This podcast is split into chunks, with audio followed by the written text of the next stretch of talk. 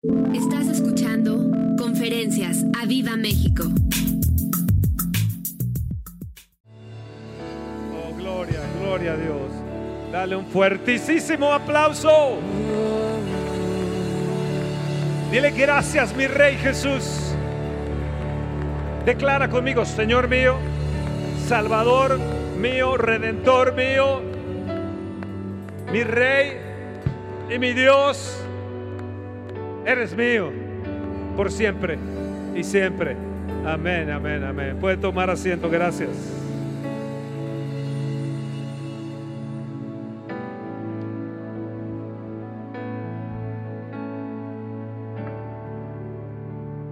Sí, amén. Gracias, gracias Señor. Gracias, gracias. Qué mañana tan hermosa estamos teniendo y vamos a tener una mañana sensacional, créanmelo.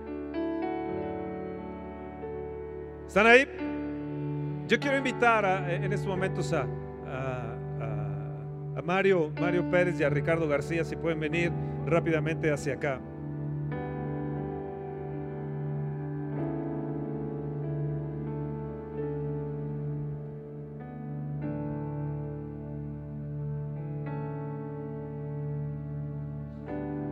Quiero presentarles a Mario. Él es el teacher, uno de los maestros, brazo derecho de Javi de Miris en la dirección de los niños. Y él y su esposa y sus hijitos vienen, cada reunión vienen todos los domingos ah, desde Chalco, que está allá por donde está el Popocatépetl. Ahí lo tienen a, a la vista inmediatamente. Tenemos que ir a unas carnes ahí, ¿no? Hacen unas carnes y una comida sensacional y unas, unos helados de Chalco impres- y las fresas, ¿no? También, ¿no? Riquísimos. El día de ayer él estuvo aquí, desde Chalco vino para estar en el desayuno. Ah, tuvimos oración, una presencia hermosa estuvo ayer. Aprendimos tres áreas importantes, que somos escogidos, atraídos y saciados del bien de su casa. Y hoy vamos a ser saciados del bien de la casa del Señor. Eso oramos ayer, aprendimos y fue sensacional. Bueno, él y su familia vinieron desde Chalco el día de ayer a, la Santa Cena y luego de ahí eh, nos ayudaron a, limpiar el auditorio. ¿Y tú? ¿Y tú? ¿O tienes que escuchar la conferencia que voy a dar? Porque hoy el pastor va a sacar la palabra de Dios. y- Mario, cuéntanos qué sucedió contigo. Eh, bueno, muchas gracias, pastor. Eh, a principios de año se nos anunció que debido a cambio de un director, del director de nuestra área, la empresa donde trabajo, se venía reestructuras, reestructuras hacia abajo a nivel global. Y este, ello traía consigo cambios. Pensábamos que no nos iba a afectar tanto, dado que hace un año habíamos tenido ya una reestructura. Y sí fue un cambio significativo. eh, quitaron mi posición y abrieron nuevas, las, las hicieron regionales. Y este, pues yo me ponía en las manos del Señor. Entonces un jueves eh, mi jefa recibe las, las notificaciones de quiénes eran los seleccionados para quedarse en las diferentes posiciones que quedaban. Obviamente hubo gente que se fue y, este, y en esa lista no estaba yo, O sea que ya Eh, te había corrido. ya me habían corrido este, el jueves y mi jefa no me lo dijo, simplemente guardó silencio. Y el sábado temprano es bien raro que un jefe nos hable sábado a las 9 de la mañana Tú trabajas en en Pfizer. Pfizer. Sí, es una empresa farmacéutica. Y este, me habla el sábado temprano y me dice, Mario, este, prepárate porque tienes una entrevista el lunes. Y ya, ¿no? Dice, no te puedo decir más, simplemente eso. Y bueno, pues ya dije, pues es muy raro, ¿no? Una entrevista, me, me- me mencionó el área, era algo un poco distinto a lo que hacíamos. Y este, pero finalmente me preparé, pedí oración, Marilena, muchas gracias. Este, y estuve orando al Señor, preparándome. Dije, no sé qué venga, pero pues Dios tiene todo bajo control. Llegó el lunes, el lunes a las 8 de la mañana yo estaba ya en mi oficina preparándome y este y me habla mi jefa y me dice, vas a tener una entrevista porque no te quedaste, porque tienes que luchar por cualquier otra posición de las que se queden. y pues fue para mí un golpe muy fuerte, ¿no? Yo casi tengo 10 años en esa empresa y, este, y bueno, pues dije, Señor, pues gracias. Yo le dije, jefa, muchas gracias. Me concreté a darle las gracias por todo lo que había hecho por mí, me ha apoyado, eh, me había ayudado a crecer ¿no? a nivel gerencial. Y este, le dije, pues Señor, pues aquí te, dejo todo en tus manos y pongo mi vida en ti. Le hablé a, a mi esposa también, únicamente le dije, pónganse a orar, les pido sus oraciones. Y estaba esperando la llamada, y la llamada no llegó. Un tiempo después me hablan de, del área de, de, flotilla de autos, nosotros nos dan auto, y me dicen, Mario, necesitamos este, quitarte el auto. Yo dije, no, pues ya me van a empezar a desbaratar. ¿no? Hasta aquí llegué y le dije, sí, está bien. Dice, pero lo que pasa es que el auto que tienes no es el adecuado y tenemos que cambiártelo. Y yo así, ok, entonces déjenme ver. Le hablo a mi jefa y le digo, me quieren cambiar el auto, ¿qué hago? Me dice, tú acéptalo, no te preocupes. Este, ¿No te han dado, ha llamado para la entrevista? No, nada, jefa. Ah, aquí está bien. Entonces sigue el tiempo, entonces me dan la cita para cambiarme el auto, era más tarde, y pasa el tiempo, pues seguíamos eh, esperando, yo la entrevista, nunca llegó la entrevista, y de pronto en la tarde me habla mi jefe y me dice, este, ¿quién te cuida? Y yo así, ¿por qué? Dice, dime quién te cuida. Y yo oía eh, que estaba llorando. Dice, que tu nombre aparece ahora en la lista. Guau, guau, guau. ¿Escucharon eso? Qué impresionante. Oh, wow. Y pues pasa el, ya le digo, pues, jefa, pues todo está en las manos de Dios. Tiene todo bajo control. Muchas gracias por darme la noticia. Me dice, ahorita mismo te ratifico. Voy a mandar un correo ya ratificándote. Y dice, no sé por qué me pasan estas cosas contigo, porque años atrás, en el 2009, había pasado algo similar. Estaban por correrme y siempre no, y me quedé, ¿no? Y este, entonces me ratifican y ya cuando me dan la cita, me dan un auto ¿Te cambiaron de auto? Me dieron cero kilómetros, me lo dan el más equipado. Entonces pues, yo dije, Señor, ¿qué es esto? No? ¿Qué fue esto? Y dije, este, pues muchas gracias. Eh, de verdad estoy agradecido con Dios. Sin Él no somos nada. Dios hace memoria de nuestras ofrendas. Salmo, Salmo 20. Y Él fue de los que prometió, de los que dio para todo lo que estamos haciendo. Llevamos ya ocho meses con el, eh, ahora que vamos a empezar, eh, que se empezó el estacionamiento de arriba, van a ser nueve meses sin parar. Nueve meses sin parar. No sé cómo ha sido así. Yo creo que alguien está a favor de nosotros, ¿vea? Y ese se llama el Señor Jesucristo. Oh, dale un fuerte aplauso al Señor. No te me vayas de aquí. ¿Y qué pasó contigo, Ricardo? Pues eh, hace siete años que trabajo en una empresa de telecomunicaciones. Este, y a finales de año me tocó también participar o concursar para una promoción. Entonces fue una serie de exámenes, de entrevistas. Llegó el fin de año y no daban resultados. Empezó el año y no daban resultados. Y entonces este, pues yo dije, pues me acerqué a preguntar a mi jefe inmediata. No, pues no, sé, no han dicho nada. Bueno, la persona con la que, por decirlo de alguna forma, competí, lleva 20 años trabajando en la empresa. Entonces, este, a finales del mes de enero, o casi a finales del mes de enero, nos llaman para darnos los resultados. Entonces, lo que me dicen a mí de entrada es, te tengo una noticia buena y una mala. Y yo dije, bueno, a ver, pues, como sea, Me dice, bueno, tú sabes que aquí en esta empresa la antigüedad pesa muchísimo. Entonces... Pues, Se lo dieron a la otra persona. Sí, claro, sí, sí. 20 años contra 7, pues hace una diferencia como de poquito. Entonces, eh, dijo, pues técnicamente le diste la vuelta.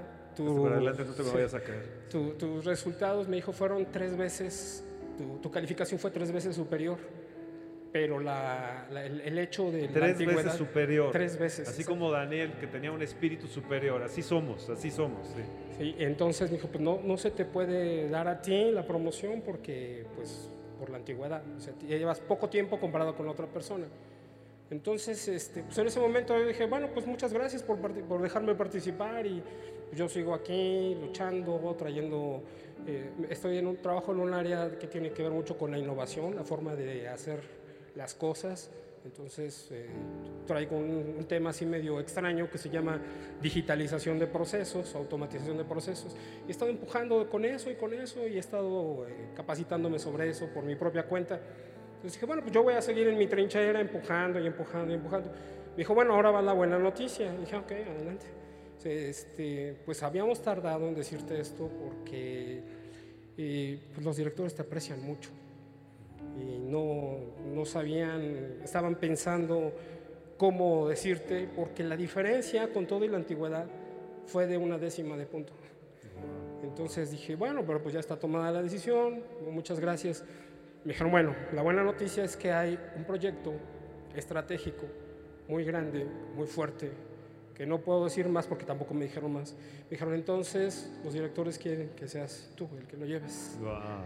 Y te aumentaron. Sí, y, obviamente, sí, con, con, con, todo lo que viene, y este, de aumento de sueldo, y pues estamos en espera, nada más de que se dé el banderazo, algo así como una firma en un presupuesto de varios pues, millones de, eh, dólares. Y, este pues, chico trabaja con, con, Slim, nada más está esperando la firma de Slim. Y, son los directores que aprecian a él. Así que, wow, ¿no les parece eso hermosísimo? Y estaba leyendo en, este, en estos días en, el libro de Génesis, hace, bueno, algunas veces ya lo había leído, de cómo se expresaba, por ejemplo, el siervo de, de, de Isaac este, que fue a buscar esposa para, para, para Isaac, cómo se expresaban de, desde sus patrones, ¿no? cómo se expresaban los siervos de Abraham, los siervos de Isaac, los siervos de Jacob. Hay un común denominador que decían, el Señor le ha dado a mi amo riquezas, ganado, todo hace algunos años, lo confieso, yo decía, bueno, pues es que la gente no tenía otra forma de, no había universidades, no había posgrados, no había estudios técnicos avanzados, entonces pues decían que Dios les daba las, las cosas, ¿no? Pero recientemente estaba viendo de que más allá de, de, lo que nosotros conozcamos, aprendamos, estudiemos, es Dios el que nos pone en donde Él nos quiere poner, es el que nos da toda la forma de sustento que tenemos. Está buenísimo eso. Wow. Este libro, 33.3, acaba de salir el día de ayer de la panadería. Son oraciones, meditaciones que hemos llevado. Ustedes saben que una noche, una madrugada, el Señor me habló sobre 33.3. Clama a mí, yo te responderé. Vi el, teléfono y, decía 3.33, era de la madrugada. Yo me dormí. A la siguiente el siguiente día igual me despierto 3.33, dije, qué curioso.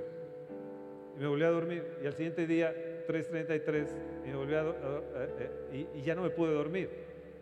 Y oí, clama a mí y yo te responderé y te enseñaré cosas grandes y ocultas que tú no conoces. Entonces desde, entonces a las 3.33 de la mañana me levanto a orar y aquí son 183 temas devocionales de oración que surgieron de de estas madrugadas de oración. En algunas fue antes del Espíritu Santo, del día con el Espíritu Santo, y luego después en mi, en mi eh, enfermedad y, en esta situación que pasé varios meses. Entonces está aquí hoy, está a la venta. Ya el día de ayer varios pastores nos estaban pidiendo y, quién y cómo y cómo se piden y con quién se compra. Yo quiero comprar varios, etcétera.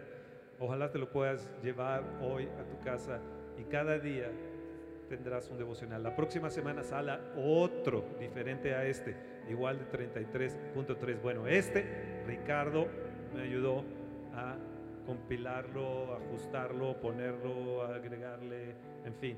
Así que denle un fuerte aplauso a Ricardo y un fuerte aplauso a Mario, si son tan amables.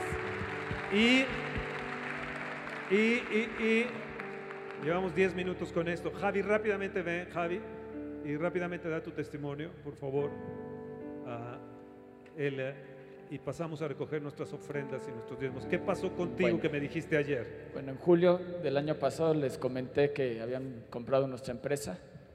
El primero de febrero se concretó ya oficialmente. Al siguiente día oficializaron los puestos del director de la división donde pertenecemos, los primeros reportes. Y la semana pasada que estuve en McAllen tuve una conferencia con mi jefe allí en Francia, donde me está ratificando como director regional en la zona de Norlatam. Acaba de llegar de los Estados Unidos el, el, viernes. El día de mañana se va hacia Ecuador. Y bueno, Javi va a estar viajando y viniendo y además también predicando. Es el pastor de los niños, de la, de, la dirección de los niños. Dios supliendo cada necesidad y encumbrándonos y poniéndonos y guardándonos. ¿No creen que es maravilloso eso? Amén. Cada cinco que nosotros damos, cada parte, cada donativo, cada promesa que hicimos al Señor, no tardes en cumplirla. Porque tal vez no la cumples porque dices, es que no, aquí son pasos de fe. Y en un momento más voy a hablar sobre, la, sobre en la conferencia. Pero quisiera que ustedes se pusieran acá atrás, por favor. Sí. Gracias, Señor. Extiendan sus manos hacia ellos rápidamente y vamos a bendecirlos. ¿Qué les parece? ¿Qué les parece? ¿Qué les parece? Amén, amén. Padre querido, tócalos. Amén. Dale un fuerte aplauso al Señor. Oh, sí, amén y amén. Y esta prosperidad te va a alcanzar a ti si tan solo puedes creer. Porque al que cree, todo le es posible. Aún puede hablarle a tu director, puede hablarle y decir, ¿quién está de tu lado? Porque ya aparece tu nombre otra vez en la lista, como sucedió con Mario. Oh, qué impresionante eso, ¿no? Qué impresionante. Amén y amén, amén, amén. Este jueves nosotros estuvimos con la gente mera, mera de dirección de asuntos religiosos en la nación que está dirigiendo todo eso y una gracia que Dios nos dio, nos atendió mucho tiempo, etcétera, nos favoreció el Señor grandemente. Y el eh, jueves y el viernes estábamos desayunando con la alcaldesa Toño y yo, eh, Toño Fonseca y yo y, Serrano, eh, con la alcaldesa de aquí, con una gracia que Dios nos dio dos horas, 20 minutos aproximadamente con ella desayunando, platicando, hablándole un poco de Dios, etcétera. Así es Dios. Dios nos ha dado un espíritu diferente un espíritu superior, como, como decían aquí. Wow. Cada cinco que das, cada donativo que das, Dios no se lo queda. Dios no se lo queda. Créeme que Él no se lo va a quedar. Siempre Él te va a respaldar, Él te va a detener y, y luego te va a abrir a lo mejor puertas o no sé. Pero vamos a ponernos todos de pie si son tan amables. Y uh, me gustaría mucho que ah, se movieran un poco, porque la palabra que Dios nos va a dar hoy les va a atravesar. ¿Estás ahí? Te va a encantar. Te va a encantar, pero más que todo te va a atravesar. Te va a atravesar. Va a partir el alma y el espíritu. Va a discernir los pensamientos, las intenciones del corazón. Ahora, ¿cuántos de ustedes sanaron hace un momento? A ver, háganme así con la mano porque no, no, no veo bien. Wow, wow, wow, wow, wow, wow, wow, wow. Ya los veo.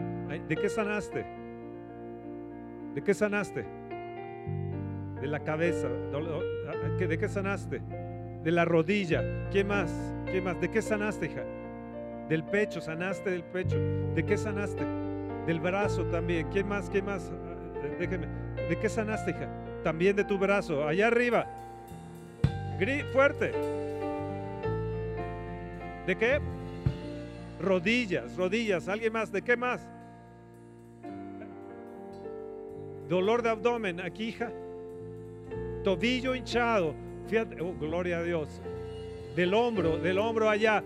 Fuiste sanada. Gloria, gloria a Dios. ¿Qué más? ¿Qué más? ¿Qué más? Allí, ¿de qué sanaste? De ¿Qué es eso? Bueno, no sé qué es eso. Eh, eh, allá atrás. ¿De qué? Presión. wow. ¿Quién más? Ahí, hija. Talón. Mira nada más el talón. ¿Quién más? ¿Quién más? ¿Quién más? No, allá arriba. Acá arriba. Columna. Allá arriba. Del, del brazo también. Del codo. Acá. Talón también. ¿De qué? Gripa y la espalda. Wow. Allá arriba, allá arriba, ¿de qué? Rodilla, acá. ¡Ew! Dolor de espalda. ¿Quién más? ¿Quién más? Del hombro. Del, de, oh, gloria. Del hombro también. Gloria, gloria a Dios. Oh, hermosísimo. Es mi suegra. Sí. Del talón también. Wow. Rodilla también.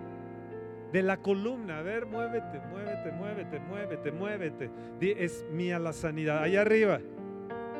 Presión aquí.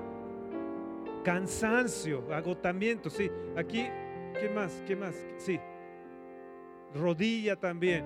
Oh, dale un fuerte aplauso al Señor. La palabra que hoy les voy a traer,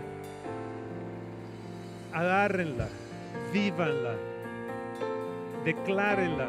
Hoy la palabra nos va a transformar, nos va a cambiar la mentalidad. ¿Están ahí? Bueno, rápidamente, así de pie, vamos a, Marcos en el capítulo 11. Oh, es, es, un, es un texto súper conocido. Marcos en el capítulo 11 nos dice, nos dice así tengan, ah, son las 12.33 en punto. Oh, Dios siempre me habla en el 33, qué, qué chistoso, ¿no? Vean ahí su teléfono, su reloj, son 12.33 en punto. Marcos 11, 22, 24 dice, tengan fe en Dios. Respondió Jesús, les aseguro que si alguno le dice a este monte, quítate de ahí, y tírate al mar creyendo sin abrigar la menor duda de lo que dice, sucederá. Levanta tu mano y di, sucederá. Tiene que suceder. Lo obtendrá. Lo obtendrá. Wow. Wow. ¿Qué es lo que te hace falta? ¿Qué es lo que has pedido al Señor? El Señor te dice hoy, lo vas a obtener. El Señor te dice, no abrigues la menor duda. Jesús te dice, tengan fe en Dios. Estoy leyendo otra versión. Estoy leyendo otra versión para que se nos aclare, aclare esto. Pueden tomar asiento. Por eso les digo, dice Jesús, crean que ya han recibido todo lo que están pidiendo en oración y lo obtendrán. Y lo obtendrán. Padre, hoy te vamos a pedir tantas cosas. Tengo fe en ti que lo vamos a obtener, que va a suceder, Señor. Querido Padre, en el nombre de Jesús, lo creo y lo recibo. Lo recibo, está hecho, es hecho.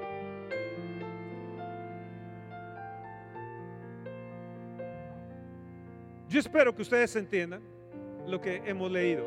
Hay una frase ahí que quiero que resaltar donde nos dice todo. Todo lo que pidieras. Todo es todo. ¿Qué significa todo? Significa lo bueno y lo malo también. Por ejemplo, si oramos problemas, vamos a recibir problemas. Pero, y aquí está el punto importante, clave para esta conferencia. Si oramos la respuesta, obtendremos la respuesta. ¿No se emocionan de eso? ¿Saben que hay gente que se queda atrapada en sus problemas porque eh, sus oraciones, y tal vez te ha pasado a ti, a mí también me ha llegado a pasar, nuestras oraciones a veces se convierten en fiestas de lástima. Podemos pasar mucho tiempo orando, incluso ayunar y hacer toda serie de cosas espirituales, pero, pero pedimos y no recibimos porque pedimos mal. Entonces, ¿qué hacemos? A veces cuando hacemos nuestras peticiones en oración, es que a veces son las fiestas de lástima y a veces usamos ese espacio en nuestra oración para llorar nuestras desgracias.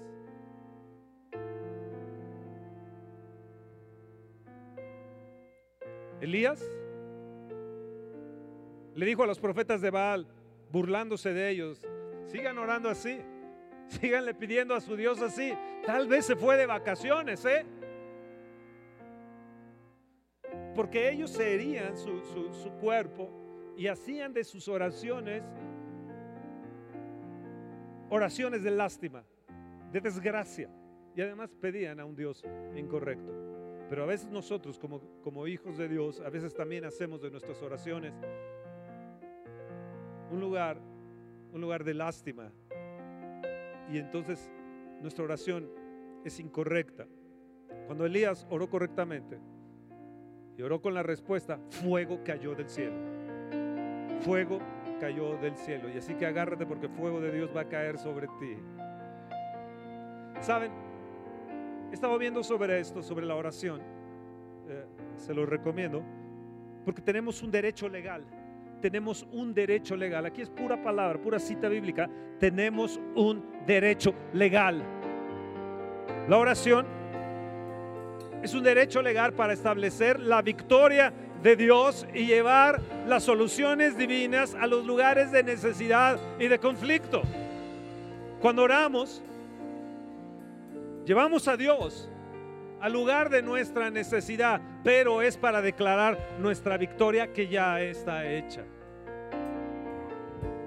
Entonces, nuestras oraciones deben de estar gobernadas por la fe. Por la fe. O que mi corazón esté gobernado por la fe.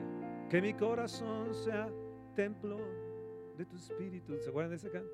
Oh, mm. Yo quiero estar gobernado por el Espíritu de Dios, pero por el Espíritu de fe. Y quiero tener el don de fe. Yo le decía al Señor, hoy Señor, dame tu don de fe, le decía en la mañana. La respuesta la ven ustedes en sanidad. La respuesta la ven en la presencia de Dios. Debemos de estar gobernados por la fe, no por el problema. Levanta tu mano y dice, Señor, yo decido hoy declarar la victoria y declarar la respuesta en mi oración, incluir en mi oración la respuesta. Yo no voy a hacer de mi oración una fiesta de lástima ni de desgracia. Ustedes lo saben, venimos ante Dios, Señor, ¿no has visto mi problema? ¿No, no, no ves a mi enferma? ¿No ves esta situación que, que tengo, Dios? Es, es que no, como si Dios no mirara y como si Dios no escuchara. Pero ¿qué tal si cambiamos la manera de orar y oramos la respuesta? ¿Están ahí? Hay un caso en Génesis 35 acerca de, Raquel, en el verso 18.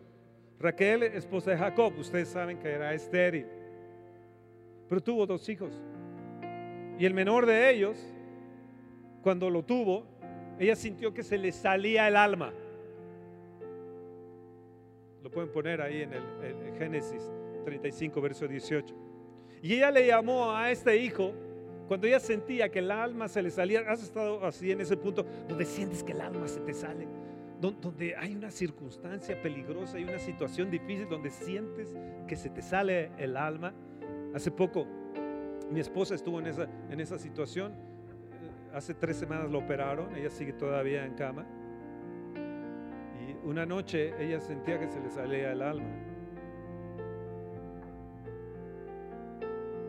Así sintió Raquel. Sentía que se le salía el alma y entonces llamó a su hijo Benoni. Esto significa el hijo de mi dolor. Y en medio de esa angustia, en, medio de ese dolor, Jacob, Jacob eh, la escucha. Y él yo creo que piensa y dice, no puedo sentenciar a mi hijo a que esté con ese nombre, el hijo de mi dolor. Imagínate, hijo de mi dolor, ve por esto, hijo de mi dolor, ve a estudiar, hijo de mi dolor, ¿en qué vas a trabajar? Dolor, ¿qué vas a hacer en esta vida? ¿Qué vas a tener? Dolor. Y entonces él inmediatamente cambia su nombre y lo llama Benjamín. Y Benjamín significa el hijo de la derecha, el hijo de mi mano derecha. Le cambió el nombre, cambió la manera de hablar. O sea, ¿qué hizo él? Cambió la confesión de su esposa y fue rápido en hacerlo. Hombres que están aquí, no tengamos temor de cambiar la confesión de nuestra esposa. Da temor y temblor, ¿eh? Por ejemplo, mi esposa hoy en la mañana lleva dos días que se siente muy débil y, y le digo, no, tú eres fuerte y Dios va a multiplicar tus fuerzas para ti. Y en un momento más les voy a enseñar sobre esto. Necesitamos cambiar la confesión de nuestra esposa o hombres también. Porque a veces hacemos un, un, lloriqueo y hacemos un mar de lágrimas en nuestra situación y a veces somos peor que, las, que, que nuestra esposa. Y esposas necesitamos también detener en el momento la confesión de lo que él está diciendo o lo que ella está diciendo. Ah, sí.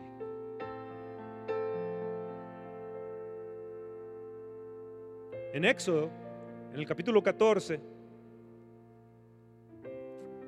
la semana pasada hablé un, momentito sobre, sobre eso y, quiero que, lo veamos bien en el Éxodo 14, verso 10. Ustedes saben, ellos habían salido de Egipto con mano poderosa, las plagas que vinieron sobre Egipto y eh, deja salir a mi pueblo, le dijo Moisés a Faraón. Y dado estas plagas, no tuvo otra manera eh, Faraón de, de dejar salir al pueblo. Entonces ah, toman las riquezas y sale todo Israel eh, con riquezas, salen de Egipto y se van encaminando. ¿Verdad? A, tener unas jornadas de 11 días. Esos 11 días se tardaron 40 años para llegar a la tierra prometida y era una jornada de 11 días. Dios necesitaba que esa gente cambiara su manera de, de pensar y su manera de hablar. Su manera de pensar y de hablar los hizo dar de vueltas durante 40 años en una jornada que iba a ser rápido, donde su futuro estaba próximo. Y se tardaron muchos años. Entonces viene Faraón y dice, ¿cómo fue que dejé salir a este pueblo? Vayamos contra ellos. Entonces enjarreta los 900 autos que tenía y se viene eh, todo el ejército de, Egipto en contra de, de- de Israel. Israel, Moisés los lleva al punto donde está el mar enfrente. Entonces ellos miran hacia atrás y ven a los egipcios que vienen, la tierra está temblando, la, la noche está oscura, hay, hay pánico, hay terror y, y ellos solamente ven un mar ahí donde o, pueden ahogarse ellos y sus niños o, o- o- los egipcios los van a matar. Entonces en el verso, en el verso 10, y cuando Faraón se hubo acercado, los hijos de Israel alzaron sus ojos y aquí los egipcios venían tras ellos, por lo que los hijos de Israel temieron en gran manera y clamaron, y clamaron, y clamaron a Dios. Pero yo estaba pensando sobre esto, ¿cómo fue que ellos clamaron? Ahora, en un momento más se los digo, la oración, y quiero que tú lo entiendas bien en esta mañana, es un derecho legal que tú tienes, que Dios nos ha dado para establecer la victoria de Dios. Vuelvo a repetirlo, la oración es un derecho legal que tenemos para establecer la victoria de Dios. Ayer que tuvimos oración, estábamos estableciendo un derecho legal para la victoria de Dios. Nos pusimos de acuerdo. En un momento más voy a hablar sobre, sobre eso. Ahora, no le digas a Dios qué grandes son tus montes o qué inmenso es tu mar enfrente de ti o de la oposición. Tú dile a ese monte y a esa imposibilidad, a ese mar vasto de imposibilidades, dile lo grande que es tu Dios. Dile a esa enfermedad lo grande que es tu Dios y establece el derecho legal- legal de Dios, estableciendo la respuesta y la victoria de Dios a tu vida. La victoria es el énfasis correcto de la oración. Vuelvo a repetir, pero debemos de orar la respuesta y no el problema. ¿Qué hicieron los israelitas? Los israelitas se quejaron contra Dios. De hecho, lo demuestran en todo su, caminar, su peregrinar en el desierto. Se quejaban contra Dios, murmuraban contra Dios, murmuraban contra Moisés y Aarón. Hablaban lo que no deberían de, de- de- de hablar. Y el Señor les dice, ¿por qué clamas a mí? Porque oras ¿Por qué estás orando? A mí, di a los hijos de Israel que marchen. Diles que se vuelvan guerreros, diles que se vuelvan con otra mentalidad, que sean diferentes, que no oren, que no clamen de esta forma a mí. Ahora, no se trata de, negar la existencia del mar que estaba enfrente, no se trata de negar la existencia del monte o del problema que tenemos. Lo que hacemos en oración es negar el derecho que ese monte o ese mar de imposibilidades tienen para obstruir mi camino.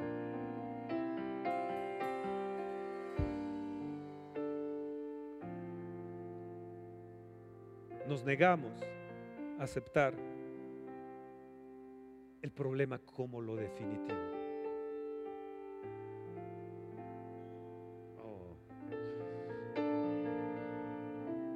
¿Qué pasaba con ellos? estaban en la crisis de la fe. ¿Y te ha sucedido que a veces nuestra vida, nuestro caminar cristiano, llegamos al punto donde está el monte o está el mar?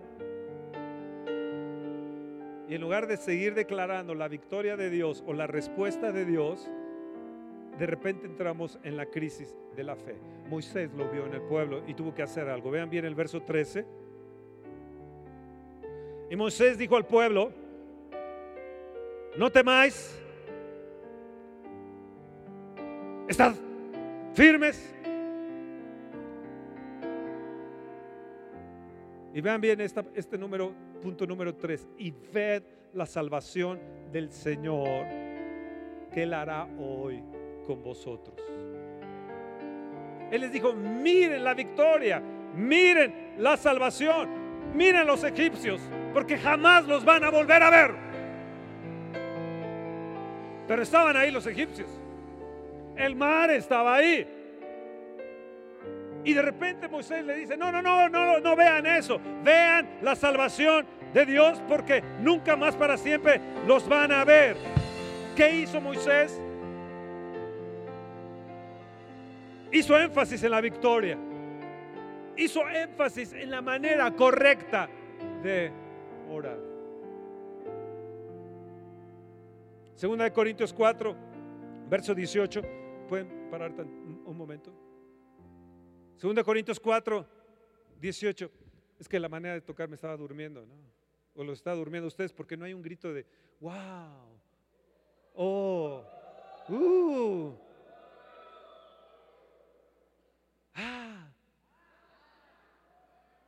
Segunda de Corintios 4, 18 dice, así que no nos fijamos en lo visible, sino en lo invisible. Ya que lo que se ve es pasajero, mientras lo que no se ve es eterno. ¿Qué era lo que le estaba diciendo Moisés? Les decía, ved la salvación de Dios, cambien su manera de mirar, cambien su manera de, de hablar, estén ustedes firmes.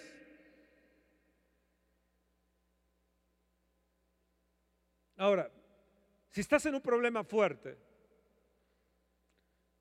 no hace falta que tú encubras ese, ese dolor o negarlo. Lo que sí puedes hacer es hablar la palabra de fe. La palabra, lo que la palabra, la palabra de Dios dice acerca de ese dolor, acerca de ese problema, acerca de esa, de esa, de esa enfermedad. Entonces, ¿qué tenemos que hacer? Mirar a Dios, mirar a Dios, ver a Dios y ver su salvación respecto a ese problema y declarar la victoria sobre esa circunstancia. ¿Me duele? Sí, pero las llagas de Jesús me curaron. Sí, tengo este dolor en la pierna, pero Él llevó todos mis dolores. No lo niego, pero declaro la victoria, declaro la respuesta. Soy sano porque Él me sanó ya. Amén. Amén, amén, amén, amén, amén.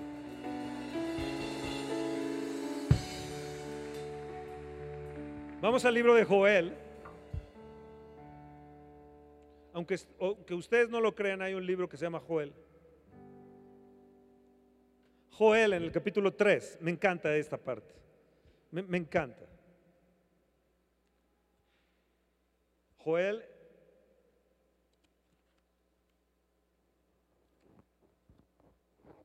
capítulo 3, verso 9 dice, proclamad esto entre las naciones, proclamad guerra, despertad a los valientes, acérquense. Vengan todos los hombres de guerra, forjad espadas de vuestros asadones, lanzas de vuestras hoces, diga el débil, fuerte soy. ¿Están ahí? Déjenme leerles una versión, otra versión. Forjad espadas con los asadones y hagan lanzas con las hoces. Que diga el cobarde, soy un valiente. Que diga el cobarde, soy un valiente. Diga el débil, fuerte soy. ¿Lo podrían repetir? Si eres cobarde, di, soy valiente. Si estás en debilidad, di, soy fuerte. Hoy en la mañana le decía a mi esposa, eres fuerte. Estaba yo aquí andando en bicicleta y había 10 perros que estaban por ahí, aquí afuera, y dije, Dios mío, esos perros, si con uno uno le da miedo porque se le avienta encima.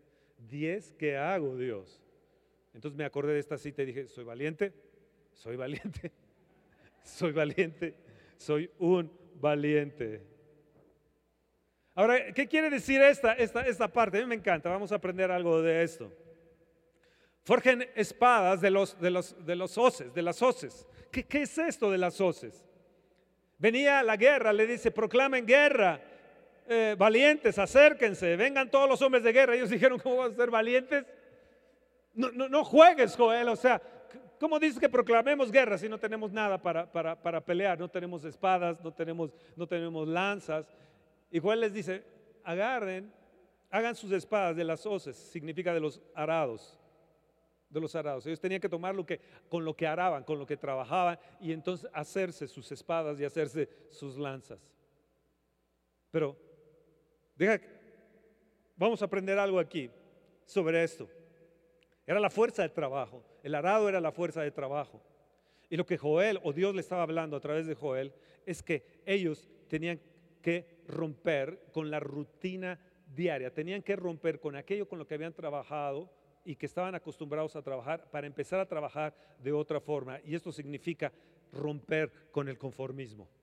Ellos no podían llegar y decir, ahí viene eh, eh, eh, el, enemigo, ahí está el mar, está el monte, está el problema, están los egipcios, está ese, ese enemigo. No vamos a hacer ya nada, ya no podemos hacer más, vamos a conformarnos. Y entonces Joel utiliza una, una arma o un, arma de trabajo, puedo decir, que significa nuestra posición, significa nuestro talento para hacer guerra. Las hoces eran para poder también árboles. Y esto nos habla también de que nosotros debemos de ser valientes y planear a largo plazo, hacernos nuestras espadas y hacernos nuestras, nuestras lanzas para poder lanzarlas a largo plazo. O sea, ¿qué les quiero decir con esto? Dime, Fernando, ¿qué nos quieres decir? Iglesia, prepárate para guerrear. Dios te dice, estar firmes, vean la salvación de Dios en medio de circunstancias difíciles que esta nación pueda vivir o que vayamos a vivir. Él te está diciendo, cambien la forma de arar y háganse espadas y en vez de, eh, de arado, háganse hoces, háganse lanzas. ¿Qué tienen que hacer? Cambien la mentalidad. Cambien esas costumbres que nosotros tenemos arraigadas. Cambien, cambien, cambien, cambien. Cambien los hábitos. Ayer recogimos chicles y chicles. Cambien los hábitos, sean ustedes su propio basurero. Cambien su forma de hablar, cambien su forma de, orar, su forma de arar. Esto significa un cambio de, estilo. Yo sé, eh, yo sé que es muy, muy difícil cambiar años. Si el árbol ha crecido chueco, chueco, se va a quedar toda la vida. Pues ya no repitas eso. Yo me voy a enderezar, de alguna manera me voy a enderezar o Dios me va a enderezar. Hemos comenzado la vida cristiana arrepintiéndonos, cambiando de dirección, pero también tenemos que cambiar la manera de nuestra confesión y la manera de visualizar, ver la salvación de Dios, pero también la forma de lo que dices en oración. Tienes que cambiar tu forma de hablar. Amados, hemos estado muy cómodos hemos estado con una situación de conformismo, disfrutando las bendiciones que tenemos. Ustedes miren, oh, qué amplio está, nos podemos sentar donde se nos dé la gana, disfrutar. Hemos estado muy, muy, muy cómodos en las bendiciones, pero lo que está diciendo Dios a través de Joel es que necesitan despertarse, necesitan cambiar prioridades, necesitan vestirse con una mentalidad de un guerrero, ya que el enemigo de nuestras almas está avanzando y está declarando palabras falsas sobre esta nación. Nosotros tenemos que levantarnos y declarar las cosas diferentes a lo que otros están eh, diciendo. Porque tenemos el poder de la confesión. Esto se llama la paradoja de la fe. Decir que soy fuerte cuando soy débil, decir que soy valiente eh, cuando, cuando soy, la realidad soy un cobarde, pero este es el poder de la confesión de la fe. Yo soy fuerte, no importa la circunstancia. Yo soy fuerte. Sin que me importen las opiniones de otro, o de otros sobre mi vida. Soy fuerte y seguiré fuerte. Primero, ¿qué tengo que hacer? Cambiar mis prioridades. En primer lugar, debe haber un cambio de prioridades. Debemos de alistarnos a enfrentar el mar o a enfrentar el monte y las circunstancias difíciles. ¿Qué les quiero decir? Preparémonos para batallar y hagamos de nuestra confesión lanzas y espadas.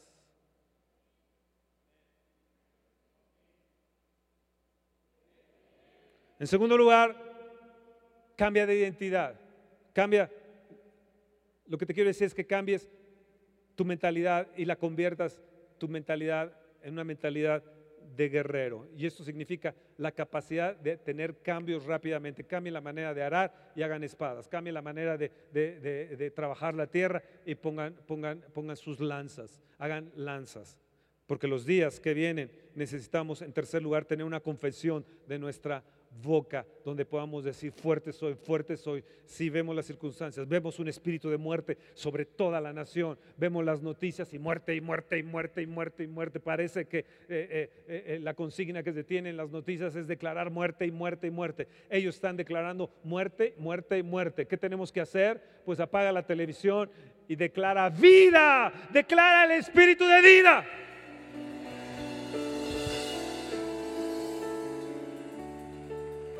A Jeremías se le dijo, no digas que eres un niño, Jeremías. A todo lo que te, te, envié irás tú y dirás todo lo que yo mande. Y la palabra de Dios, vemos ahí en la palabra de Dios todo lo que Dios manda, todo lo que Dios está diciendo. Y le dice a Jeremías, al profeta Jeremías, sí, yo te escogí, desde antes yo te había escogido. Pero tú estás diciendo que no puedes, tú estás diciendo que eres un infantil, tú estás diciendo que eres un, mocoso, un mocoso que no puede. Ya no vuelvas tú a hablar, profeta Jeremías, de esa manera. Ahora les vas a hablar lo que yo voy a decir. Y amados, nosotros tenemos que hablar lo que dice la palabra de Dios. No digas, es que llevo poco tiempo eh, en el cristianismo, no digas, es que, uy, si yo conociera tanto lo que conoces, eso decláralo.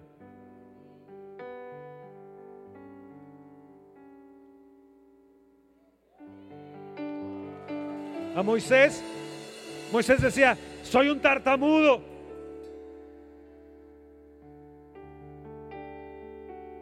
Soy un tartamudo, ¿cómo, voy a hablar a este pueblo? Pero Dios lo vio de otra manera. Cuando tú dices no puedo, Dios te está viendo de otra manera y Él te está diciendo si puedes. Cuando tú dices no lo voy a lograr, el Señor te ve y te dice, sé que lo vas a lograr.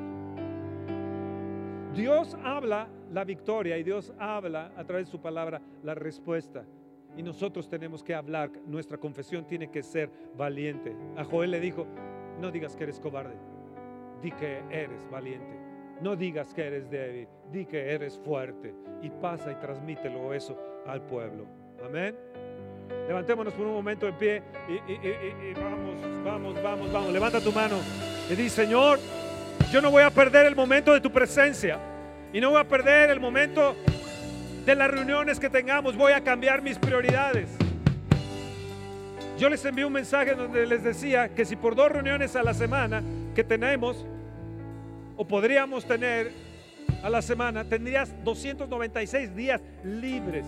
Entonces cuando hay una reunión, donde hay una santa cena, donde hay una convocación para que podamos tener coinonía y tú escoges otras cosas porque tus prioridades no son las que deben de ser, amado, tienes que cambiar tus prioridades. Declara, Señor, yo voy a cambiar rápidamente y voy a cambiar mis prioridades. Voy a cambiar desde hoy mi confesión. ¿Por qué? Porque las circunstancias se están moviendo con rapidez, Señor, y yo voy a quitar de mí la forma de arar, la forma de estar conforme en la manera de trabajar. Amados, ¿por qué? Porque vienen cambios, vienen cambios rápidos, vienen con rapidez tremenda y nosotros tenemos que tener capacidad de reacción. Levanta tu mano y di, no me voy a cansar en la demora, voy a ser fuerte, voy a ser paciente por los cambios que se van que se avecinan. Dios cambió rápidamente a Israel. Les cambió las circunstancias rápidamente ellos tenían que tener la capacidad de su oración, de su confesión, de estar firmes y ver a Dios en su salvación. Volteate al que está a tu lado dile, te están hablando. Dile, mantén la lámpara encendida. Mantener la lámpara encendida habla de nuestra confesión. Cuando tú soy fuego, estoy lleno de Dios. Ahora estoy orando de una manera diferente. Le digo, Dios, te pido tu presencia. Y, me dice, mi presencia está contigo. Dios, eh, eh, que eh, tu presencia se manifieste hoy. Tú tienes mi presencia. Yo le digo, Dios, oh, que la unción esté hoy. Y él me dice, la unción que está en ti, que permanece en ti. Entonces ahora, ¿qué hice? Señor, gracias por tu presencia que está en mí. Gracias por tu unción que está en mí. Gracias por la unción que está, por la gloria que está, por la gloria manifestada allá en el Aviva Fe. Gracias por los milagros que se van a ver. Oh Señor, gracias por la sanidad que, que, ya está. Gracias por la victoria. Gracias porque sus huesos sanarán, sus hombros sanarán, su, su pecho sanará, su talón sanará. Gracias pues ya son sanos, Señor. Entonces empiezo a cambiar la forma de mi oración. Yo voy a cambiar mi forma de orar. Voy a mantener mi lámpara encendida. Voy a quitar la duda de mí. Voy a declarar la fe de Dios.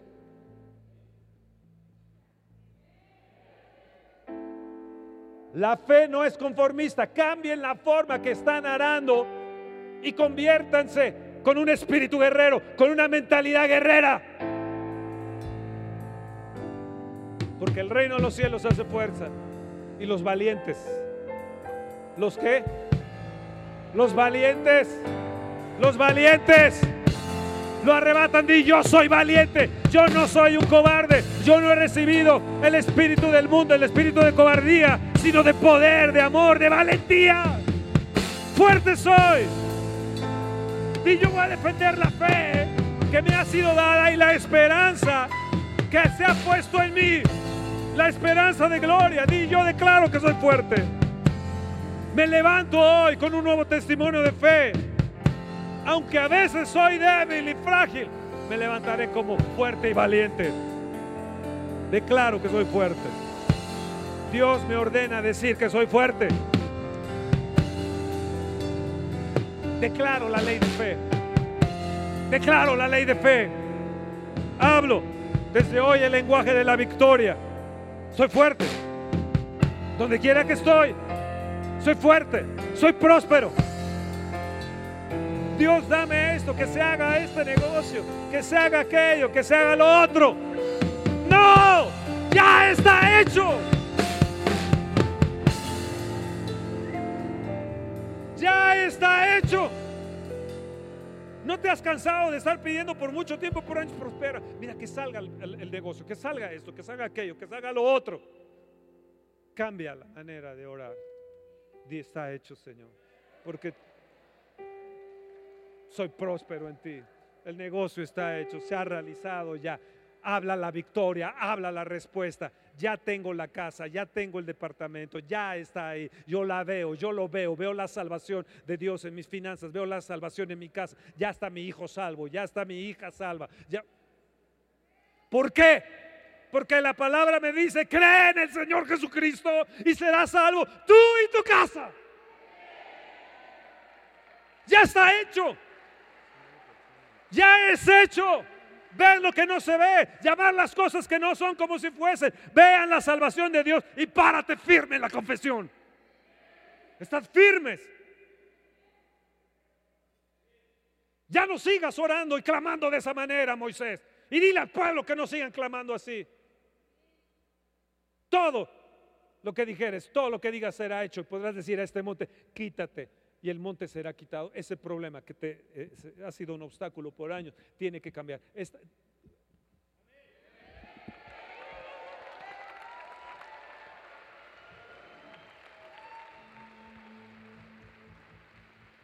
Repite conmigo la confesión. Antecede a la, a la posesión. Una vez más, la confesión antecede a la posesión.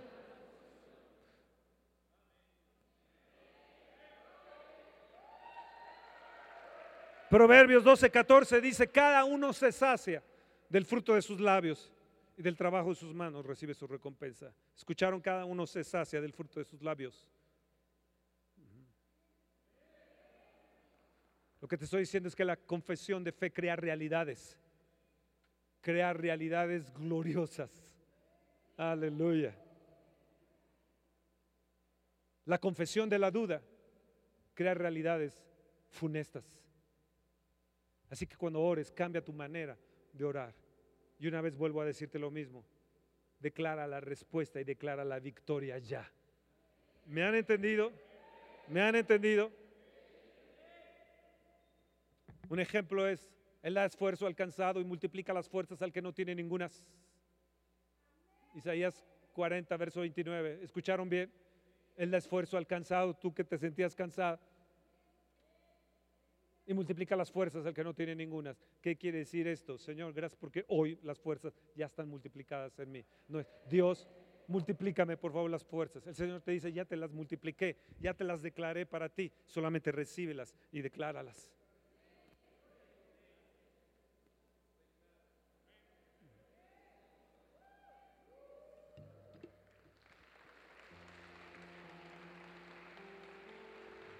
Dios te quiere levantar y revitalizar en la fe.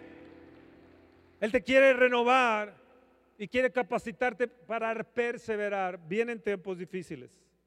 Vienen tiempos difíciles. Cuando no había nada en que creer, no había esperanza. En Romanos 4:18 dice que contra toda esperanza Abraham creyó y esperó. Eh, vivió un tiempo difícil. El mundo está viviendo tiempos difíciles. Los cambios están siendo muy rápidos, se van a hacer muy rápidos. Pero nosotros tenemos que ser como Abraham, ser como Moisés. Abraham cuando no había esperanza, no había dónde se agarrar, decía, uy, esta esperanza hubo y, de ahí me agarro, o la fe de, cuando el mundo no tenía ni esperanza ni tenía fe, él tuvo esperanza y tuvo fe. Él creyó en esperanza contra esperanza cuando no había nada en que tener esperanza. Pueden tomar asiento. Ya llevo media hora. Si me aguantan más, les puedo enseñar más. No, pero no los veo contentos. Cuando Abraham vio su cuerpo, que era de 100 años, y la matriz de Sara, que era ya estéril, él dice en Romanos 4, dice que su fe no flaqueó. O sea, significa no entró en pánico, no entró en crisis de fe. Reconoció que su cuerpo estaba muerto, que la matriz de Sara estaba como muerta, pero no flaqueó en su fe. Di, yo no voy a flaquear en mi fe. Di, confesión antecede a la posesión. ¿Están ahí? Números 14, verso 26 al 28.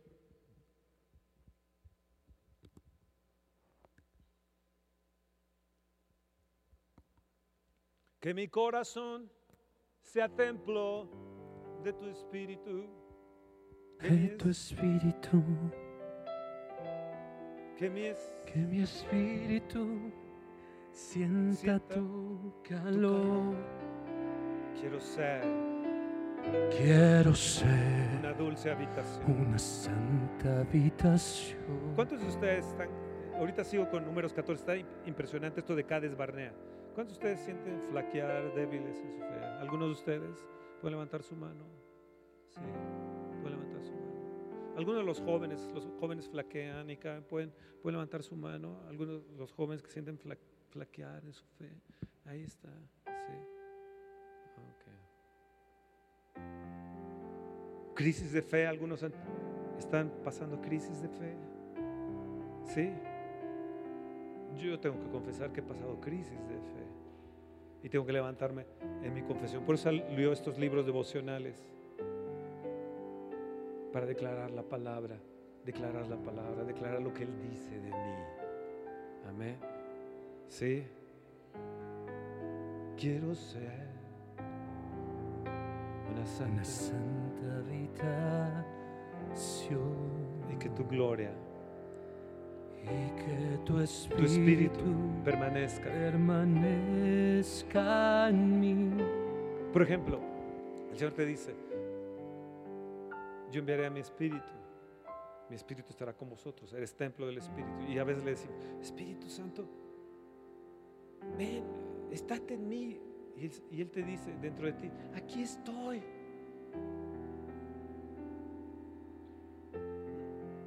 ¿Sí, sí me entiendes? Es que úngeme más, Señor. Ya te ungí. Ya tienes la unción del Santo.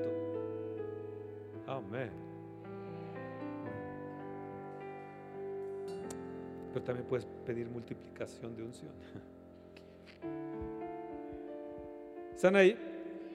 Vamos a Cades Barnea. Cades Barnea, wow, qué lugar de Cades Barnea. Imagínense, 40 años pasan ellos en el desierto y de repente llegan para entrar a la tierra de promesa. ¿Y qué hacen estos cabezones?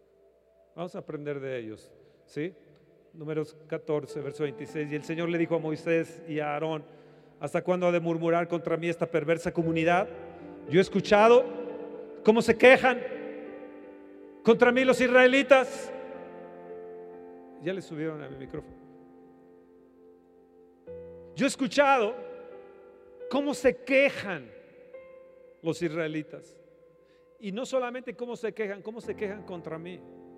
Así que diles de parte mía, juro por mí mismo, que haré que se les cumplan sus deseos. Cuando oramos debemos de ser muy cuidadosos, ya que es un derecho legal que tenemos para decretar cosas. La vida y la muerte están en poder de la lengua y el que la ama comerá de su fruto. Proverbios 18, 21. Dios te ha diseñado para tener lo que pides, no lo que deseas. Por ejemplo, Dios nos ha diseñado para, para tener lo que pedimos, no lo que deseamos. Por ejemplo, a mí se me antoja un- una arrachera con un guacamole y cebollitas y chiles toreados. O se me antoja un, un- bife a, la, a, la- a las cuatro pimientas. O se me antoja un, un filete a la Pittsburgh. O se me antoja ah, unos tacos, ¿no? Unos tacos así, este, ah, de esas carnitas así bien ricas, ¿no? Que les pones salsita, chipotle, salsa o salsa verde. Se me antoja el, el bistec, por ejemplo, el bife, me gusta la carne. Entonces llega el mesero y me dice, ¿qué desea usted? Y yo le digo, ¿o qué quiere pedir? Y le digo, pasta. ¿Saben qué me va a traer? Lo que deseé o lo que pedí.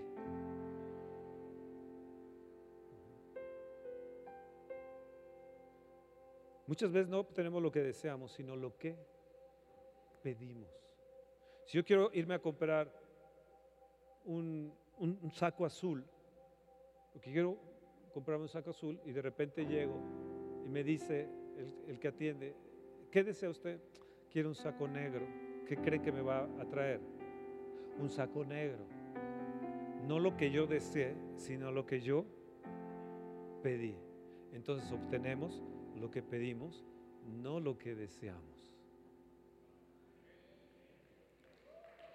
Dice,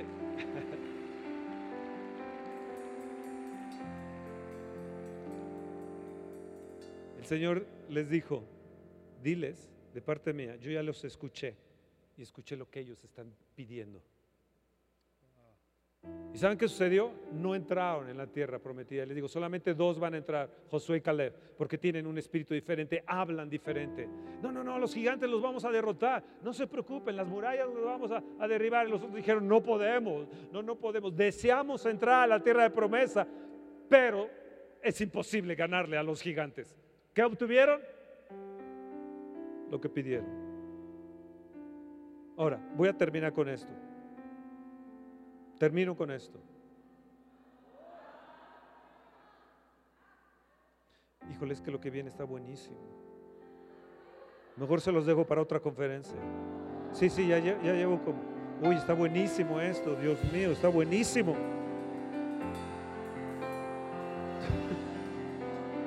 Está buenísimo.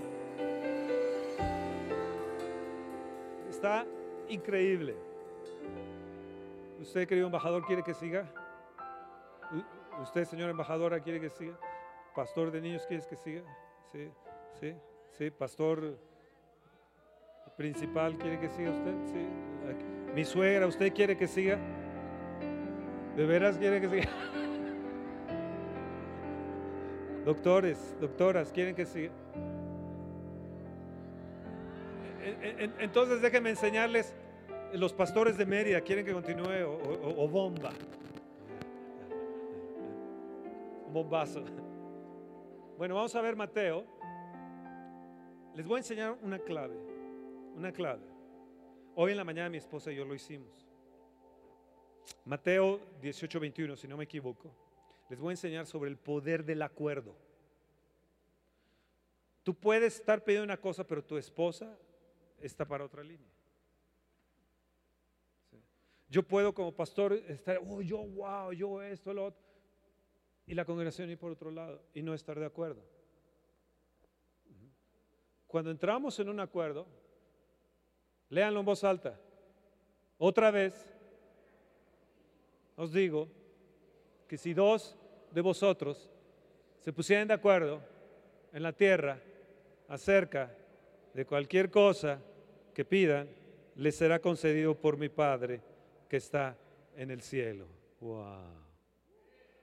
Dile a tu esposa, a tu esposo, hoy quiero ponerme de acuerdo contigo. No quiero nada más hacer mi capricho o tú el tuyo. Vamos a ponernos de acuerdo. ¿Qué te parece? El poder del acuerdo es un principio espiritual muy potente. Moisés tuvo que parar a la gente, decir, no, no, no, dejen de clamar así, dejen de orar así, vamos a ponernos de acuerdo, el mar se va a abrir. No entraron a la tierra de promesa ahí en, en Cades Barnea, tuvieron su fracaso, tuvieron su crisis de fe, porque no tuvieron un acuerdo. Diez dijeron, no podemos. ¿Y saben qué sucedió? No pudieron. Dos dijeron, nos ponemos de acuerdo, Josué, Caleb, podemos, podemos, Josué, podemos, Caleb, podemos. ¿Qué sucedió? Los dos entraron. El poder del acuerdo, porque este opera para bien o opera para mal. Es un principio poderosísimo, espiritual, potente. Es el poder del acuerdo. Hoy en la mañana le decía a, Esther, mi esposa, ¿sabes qué? Vamos a ponernos de acuerdo. Eres fuerte. Dios ha multiplicado tus fuerzas. Eres, valiente, eres fuerza, eh, fuerte. Ya está hecho. Tú eres victoriosa. Ya eh, la victoria es tuya. ¿Estás de acuerdo, mi amor? ¿Sí, sí me entienden? Podemos, si todos nosotros nos ponemos de acuerdo buscando su presencia y decir, Dios, tu presencia está aquí, la valoro. Gracias porque está aquí, tu unción está aquí, porque está multiplicada tu unción. Gracias porque vamos a tener oh, multiplicación en muchas áreas. Oh Dios, gracias porque ya está resuelto el asunto económico. Va a suceder. Ese milagro que esperas va a suceder.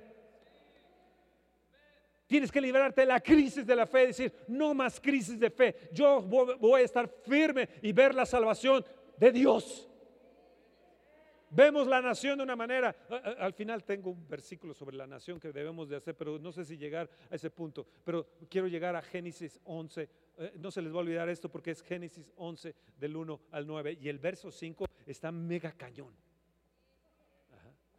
Génesis 1, ustedes saben, la torre de Babel, se los voy a explicar, la torre de Babel. Ah, se juntaron todos ellos, dijeron, queremos llegar al cielo. Había un acto de rebelión de parte de ellos contra Dios. Ellos querían subir para destituir a Dios. Y Dios dijo, ajá, ¿cómo no? Y dice, descendamos. Verso 5, lean bien lo que dice el verso 5. Y descendió el Señor para ver la ciudad y la torre que los que edificaban, que edificaban, y descendió para ver lo que ellos edificaban. Otro versículo más adelante dice, descendamos. El Padre, el Hijo y el Espíritu Santo descendieron, descendieron por el poder de que estos hombres tenían. El Señor bajó, observó la ciudad y dijeron, descendamos, todos forman un solo pueblo, tienen un solo idioma, será mejor que bajemos. Esa torre era un símbolo de rebeldía abierta contra Dios. Ahora, el punto es este. Escuchen bien, Dios siempre desciende donde hay acuerdo, ya sea para bendecir o sea para castigar. ¿Qué qué? Ahí está en Génesis 11 del 1 al 9. Descendió para castigarlos y confundir toda su, su lengua, al, grado que al día de hoy estamos eso. Dios dijo, están en un acuerdo, en un solo propósito y nada les hará des- desistir. Amados, tengamos cuidado con quién nos ponemos de acuerdo. Con quién nos ponemos de acuerdo y con quién nos asociamos. Porque puede haber cristianos que tengan fe fuerte, todos los otros sean duda, incredulidad, eh, no se puede, no hagamos, no vayamos, no esto y no lo otro. Pongámonos de acuerdo en nuestras prioridades. El punto es, Dios descendió en el acuerdo. Y si queremos ver una viva fe gloriosa y tener una congregación gloriosa y un ministerio glorioso, necesitamos tener el poder del acuerdo.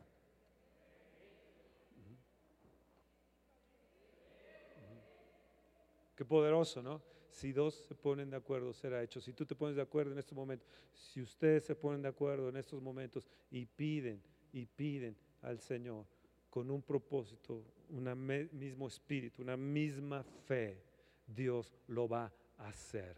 Si dos se ponen de acuerdo en una misma cosa, será hecho. Y yo estoy de acuerdo contigo de que hay un avivamiento, que habrá un avivamiento, que nos vamos a encender y nos vamos a multiplicar. Y tú dices, yo no lo veo, no lo ves por incrédulo, pero yo veo la salvación y la multiplicación de Dios que ya está. Y necesitamos estar en acuerdo. Oh, sí. Cuida tus conversaciones. Porque las conversaciones crean realidades espirituales y también decretan y establecen cosas. No solamente eso, sino producen un impacto en nuestro espíritu. O, o- o nos aprisiona o nos libera.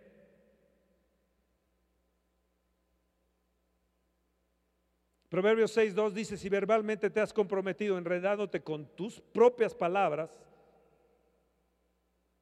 fíjate, si te has comprometido con tus propias palabras.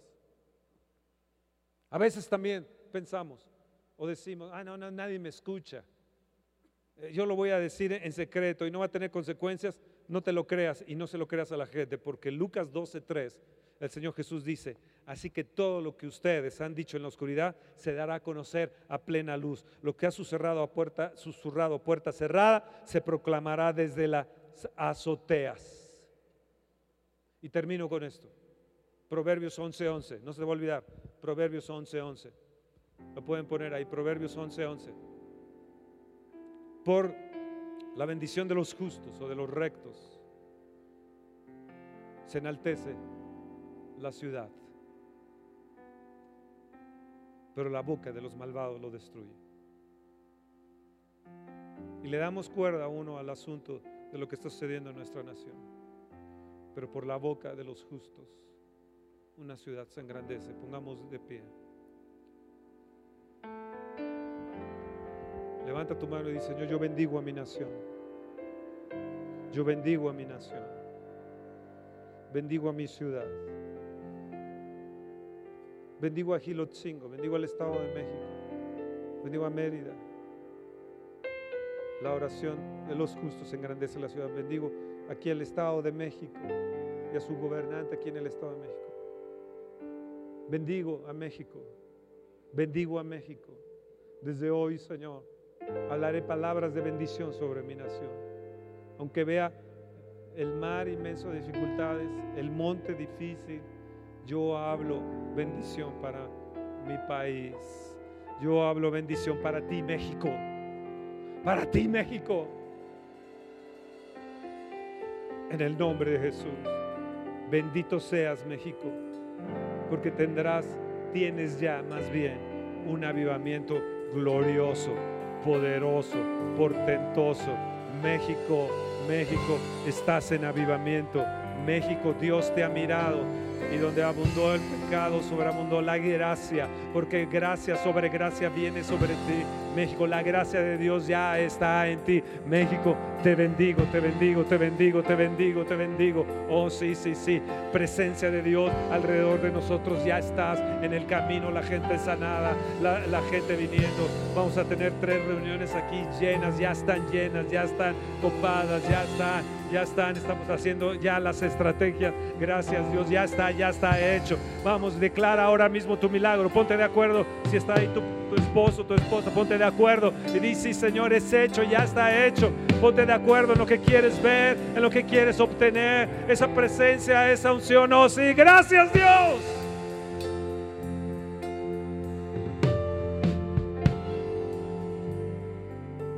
Vamos, ponte de acuerdo, decláralo. Ya está esa casa. Ya está, me está esperando. Los ángeles han ido ya a preparármela. Ya está ahí preparada para mí, mis hijos. Ya está esa, esa situación financiera. Ya está. Yo declaro la victoria. La respuesta ya está. Es mía. Oh, sí, es mía, es mía, es mía, es mía, es mía. Esa salud ya está. Porque la palabra de Dios me dice que ya la tuve, ya la está mía. Es mía.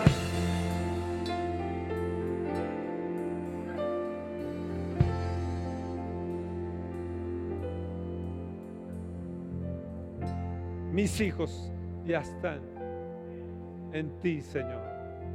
Mi descendencia es salva, Señor. Amén. Amén. Amén. Amén. Amén. Amén. Dale un fuerte aplauso al Señor. Bendito sea Él. Bendito sea su nombre. Da gritos de júbilo. Soy fuerte. Soy valiente. Declaro la victoria. Declaro la respuesta. Mi oración hoy va a ser diferente. Voy a cambiar la manera de mi confesión. Es hecho.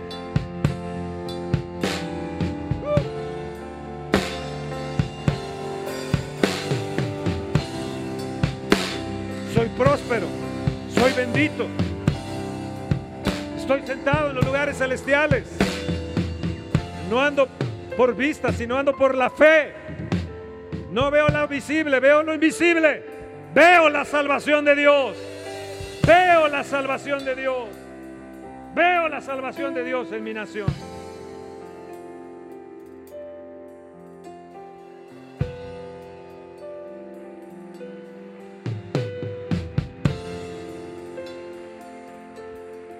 vamos, si vas a aplaudir, apláudele fuerte. Apláudele fuerte, apláudele, apláudele, apláudele, apláudele, apláudele, apláudele.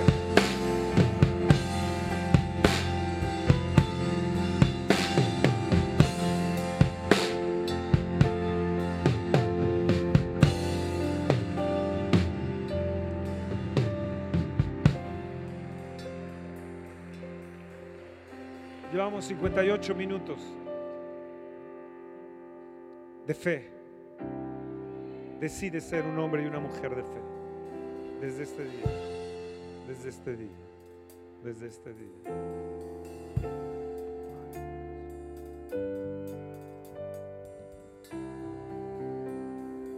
Y declara la palabra de Dios cada día. Cada día. Declara. Clama a mí y yo te responderé. Te enseñaré cosas grandes y ocultas que tú no conoces. Pero clamemos bien. Clamemos bien. Clamemos bien. Yo no voy a hacer de mis oraciones una oración de lástima y de desgracia. No más. No más. No más.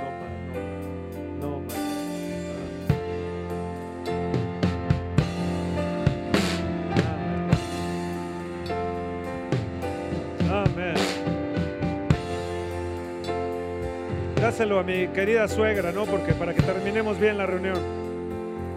Un regalo para mi querida suegra. Así terminamos en bendición.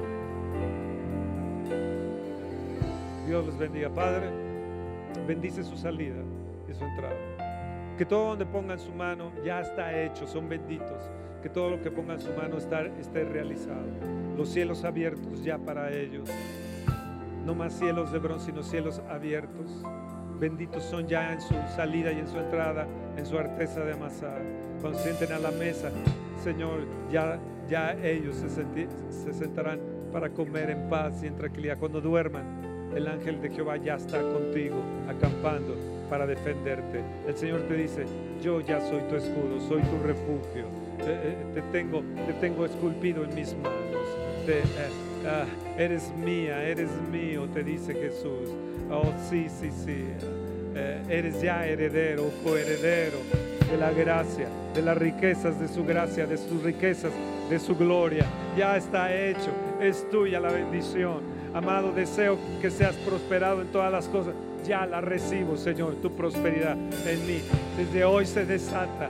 El milagro está ya hecho, el milagro. Está ya hecho el milagro que tanto he esperado. Lo declaro que ya está hecho. Amén y amén. Espera nuestra próxima emisión de Conferencias. ¡A Viva México!